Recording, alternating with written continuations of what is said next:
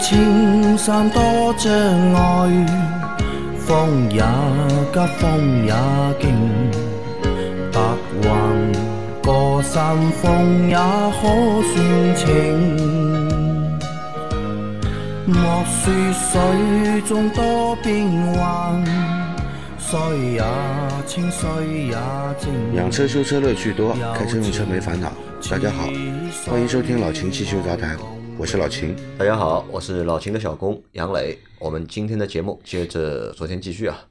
第一个问题，老秦阿 Q 杨老板啊，请教一个问题啊。零七年沃尔沃三点二，上周在修理厂换变速箱油，放出的油比较黑。老板本来建议用循环机换，需要十二升，最后采用重力换四升。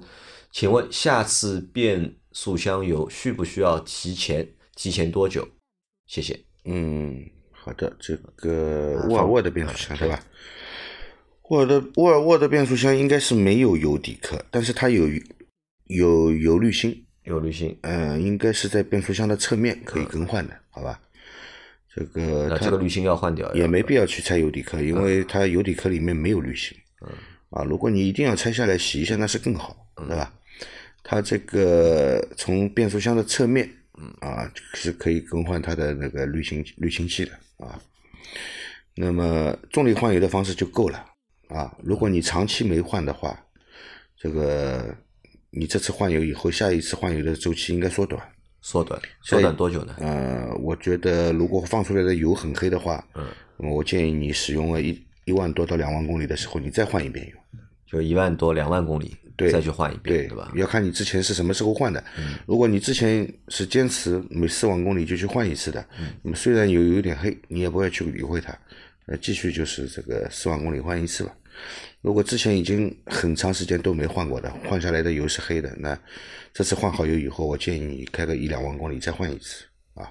一两万，然后就去换，对吧？提早换，对吧？对的，好的，再下一条，两位主播好，祝节目越办越好。我想问一下，二零一四款的奥迪 A 六 L，最近前面四个空调出风口当中两个不出风了，只有左右两个边上的出风口出风，也确认过出风口都是处于开启的状态。想请问一下两位老师，这是什么故障？该如何修理？谢谢。嗯，好的。那个，首先你要确定一下这个中间两个出风口，嗯嗯、中间两个出风口就是有没有维修过？嗯，啊，如果拆装过工作台，有可能后面的那个送风管道没套好，没套好这里就不出风了，好吧？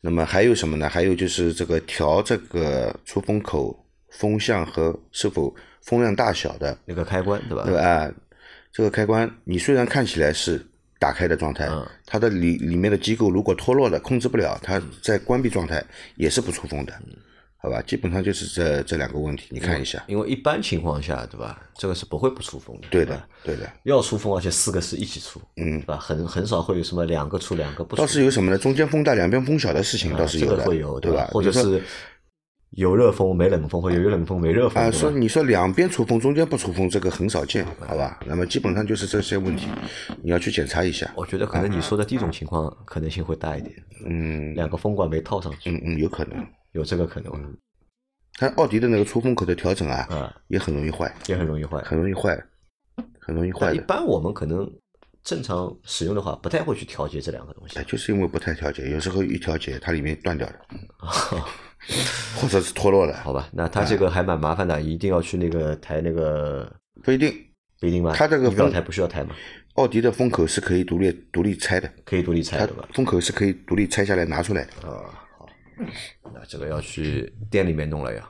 对的，好，再下一个，三位老师好，又来了。我请问两个问题：第一，我的车是二零一九年十月尾的丰田卡罗拉精英版无钥匙启动车，就在一月二十八号早上显示钥匙电池电量低，后面我打电话问了四 S 店的人，他说没关系，可以继续用。几个月、一年可以的，我觉得怎么才一年多点，车怎么就没电了？请问三位老师，钥匙有问题吗？可以找四 S 店换吗？第二，我的里程现在是七千两百六十九公里，二零年七月底五千零三十公里，搞个首保，对吧？但显示屏上有个小扳手的图标，七千八百公多点公里吧？请问老师啊，这个图标是要搞保养还是要换机油？谢谢分析问题，对吧？祝节目越来越好，收视长虹，对吧？然后再补充个问题，我过完年再去保养可以吗？请问秦师傅做保养需要哪哪些方面的？还需要做车安全检查吗？谢谢啊，啊，这应该是一个新手司机。嗯，好的。那么我这样跟你说啊，那么你二零一九年十月十月底买买的车子对吧？那么二零一九年十月底你买了车啊，这个到现在二零一二年，那么一年多一点，是一年多一点。那么钥匙已经显示已经提示你钥匙没电了嘛？那肯定是钥匙里面的电池电量不足了。嗯，对吧？肯定是的。那么一般钥匙里面没电呢，这个是要自费更换的。嗯，啊，不属于保修范围的。那么你可以去跟四 S 店说一下，呃我这个能不能索赔？嗯他如果说可以索赔，那最好，你也不用掏这个钱，因为在四 S 店更换一颗电池很贵的啊。这个，我觉得你不一定要去四 S 店更换电池。如如果四 S 店是需要收费的话，嗯你找一个这个修手表的地方，他都会换的。这个电池要比四 S 店肯定便宜，嗯，好吧？这个如果是可以索赔的、不收费的，你叫他换掉。嗯什么叫已经显示电钥匙电池电量低了，还能使用几个月、几个月到一年的？这个这个说法就不对啊！这四 S 店的你本来只用了一年多，对吧？这个说法就不对啊！你可以跟客户说，这个不属于保修范围，是要自费更换电池，对吧？你可以这样说，但是你不能跟人家说没问题没问题继续用，对吧？这个已经提示你要更换电池了，你你为什么要要让人家继续用呢？对吧？这个是有问题的，我觉得。嗯啊，他第二个问题是啊，他现在的里程是七千两百六十九公里嘛，对吧？两月七月份，去年的七月底是五千零三十公里时做的那个首保，嗯但是现在屏幕上显示有个小扳手的图标，嗯对吧？嗯。那么请问，对吧，老师，这个图标是要搞保养还是要换机油？那么这个图标就是保养提示保养提示，啊，就是保养提示，要叫你换机油了，嗯，要叫你换机油了。那么为什么只开了两千多公里就叫你要换机油了呢？可能是上次做保养的时候他没有把那个保养归零，啊，保养没有归零，啊，保养没有归零，好吧？因为两千多公里不可能需要换机油的，对吧？这个四 S 店这个你这个丰田车嘛，五千公里一保养嘛，对对吧？怎么两千多公里又要保养了呢？所以我觉得你这个可以可以这个到这个过年以后啊，可以到过年以后再去更换这个机油，没问题的，好吧？可能是之前他没有帮你这个保养归零，那么一直在记，一直在记时间和里程，那么你现在看到这个仪表上面提示你这个一个小扳手，就是要叫你去做保养了，要换机油了啊，因为你看他是上次做保养是七月份嘛，对吧？对七月份过半年嘛，他用的这个半合成的机油嘛，嗯，半年时间嘛，对吧？五千公里和半年嘛，这个丰田车应该不计时，只计里程，是啊是，只计里程没那么高级。啊，没那么高级对吧？啊，那我帮他算这么算嘛，对吧？嗯因为他们的周期就半年和五千公里嘛，对吧？那么其实要保养的话，现在几月份？现在一月份，嗯，那你过完年过完年再保养啊，没过完年。去保啊，差不多，好吧？然后去保养要拿什么东西嘛？去保养不要拿什么东西，要要的带好，我觉得要行驶证要带着，行驶证要带着，车要开过去，对吧？啊然后你那个保养手册要带着，啊，你会有随车会有一本保养手册的，对，你要看一下。但我们知道有的地方，广东地区啊，嗯。很多四 S 店很坏的。不是广东，是湖北，啊，湖北的。把你的保养手册 收掉掉的，对吧？就保养手册是不在车主那里的，是在四 S 店的，对吧？就强制你的要去要来我的店做那个保养，对吧？主要是要带这几样东西，行驶证，对吧？还有你的那个保养手册要带着，对吧？关键就这两个东西是啊。其他的话还需要做那个车安全检查吧，那个保养的时候他们会做的，就四 S 店会对你的车做一项，就是大概他们有一百多项或者是多少项一个常规的一个检查，对对吧对？这个四 S 店人会做的啊。再下一条，呃，同品牌。同级别的机油五 W 三零和五 W 四零可以混加一起使用吗？因为我的加的五 W 三零感觉保护性有点担心，比较喜欢激烈驾驶，发动机高转速。祝节目越来越好。还有五类油是不是比四类油性能更好？好在哪些方面？呃，首先这个五 W 三零和五 W 四零可以混加一起使用吗？不可以啊。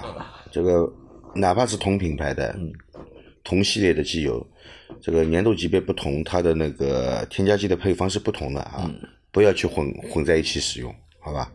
当然，就是说你觉得五 W 三零，呃，你感觉这个因为你喜欢激烈驾驶，发动机的高这个转速也平时驾驶的时候发动机的转速也比较高，想让发动机得到更好的保护，用五 W 四零的机油是可以的。那你就是做保养的时候把五 W 三零的机油放干净，啊，再加五 W 四零的是没问题的。你说同时加入三零和四零的混在一起用，我这个这个是不行的啊。好吧，然后你要把之前的油换掉，三零换掉，换成四零的，对吧？对这样心里就舒服了。然后他还问了一个问题，是这样的：五类油是不是比四类油性能更好？嗯，肯定是，肯定价钱也更贵嘛。价钱也更贵的。这个五类五类基础油的机油，这个他他说的这个五类四类就是基础油啊。那么这个五类基础油基础油的确要比这个四类基础油这个价格更贵，性能更好，好吧？这是肯定的啊。好的，啊，再往下走啊，下一条是，秦师傅好，我的二零一三款标致三零八，今天开车导航把我引入了一条小路，偶然发现了一个小黑加油站，对吧？啊，发现了一个黑加油站，正好车子只剩两格油，就在这里把油箱加满了。加完之后，老板说这是中石化九十五号汽油，而我车子之前一直加中石油九十二号。老板说他这个油绝对比加油站的油品好，价格只要五点一七元，比加油站便宜很多，而且比加油站经用。请问这样混合加油之后对车子有什么影响吗？另外还想问一下，湿式双离合和干式双离合区别是什么？干式是否经常容易故障？因为我最近在看速腾 1.4T 的车型，看到网上有这种说法，劳烦秦师傅解答，谢谢。啊，两个问题，对吧？第一个问题是关于加油的，是吧？他去了一个黑加油站，对吧？嗯，我从来没有体验过黑加油站，上海没有啊，，上海可能是没有，对吧？上海没有啊。呃，他加的黑加油站加的是中石化的九十五号，对吧？然后他车呢之前用的是中石油的九十二号，对吧？九十五号和九十二号混加可不可以？没什么问题，没什么问题，没什么问题。就是这两个加了之后啊，这个辛烷值啊，嗯，要又要被那个平均一下，或者被混合一下，对吧，？要要混合一下，按照比例来平均一下啊啊。这个没什么大问题的，好吧？这个只是辛烷值在两者之间。啊，混加是没有问题的，但是你这个黑加油站的这个油品，对吧？嗯他说是中石化的九十五号，这个中石化它都是有自己的专门的有店的吧，或者有加盟店，或者有自营店，对的，然后他们的油都是由中石化这个统一配送过去的嘛，对吧？油罐车拉过去的，这个中石化会给他拉一罐油去吗？如果是的话，这个就是违法渠道；如果不是的话，他就是在骗你，啊，对吧？的啊，因为他和你说这个是九十五号，你啊他怎么证明这个是九十五号呢？对对吧？啊，所以啊，就是大家不要在那个就是黑加油站 加油，对吧？因为加的到底是什么说不清楚啊，对的，对吧？这个真的是说不清楚的一件事情，好吧？不要在黑加油站加油啊！然后，但是如果是真的是两个油是真的九十二和九十五号的话，不管是中石化的还是中石油的，啊，哪混合之后没没什么啊，问题。九十二号的中石油加九十五号的中石化是没有问题的，啊可以用的啊。这个和机油是不一样的，机油是不能混加的，嗯对的对的但汽油是没有关系，可以混加啊。好，然后它的第二个问题是关于那个湿式双离合干和干式双离合的区别是什么？湿式双离合和干式双离合，它两个变速箱就不一样。嗯啊，一个离合器是湿式的浸泡在那个变速箱油里面的，对吧？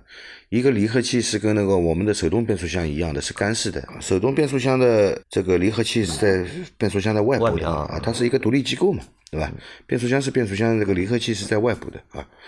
那么它是所以是干式的，好吧？这个湿式湿湿湿式的，它就跟那个自动变速箱的离合器一样，也是湿式多片式，是浸泡在油里面的，好吧？这是完全不同的两个变速箱啊，虽然都是双离合变速箱，那么离合器的结构是完全不同的。那么湿式的是否容易故障呢？那么你说啊，干式的啊干式的的确要比湿式的故障率更高。那么为什么要用湿式的呢？其实是一种妥协，是一种妥协啊。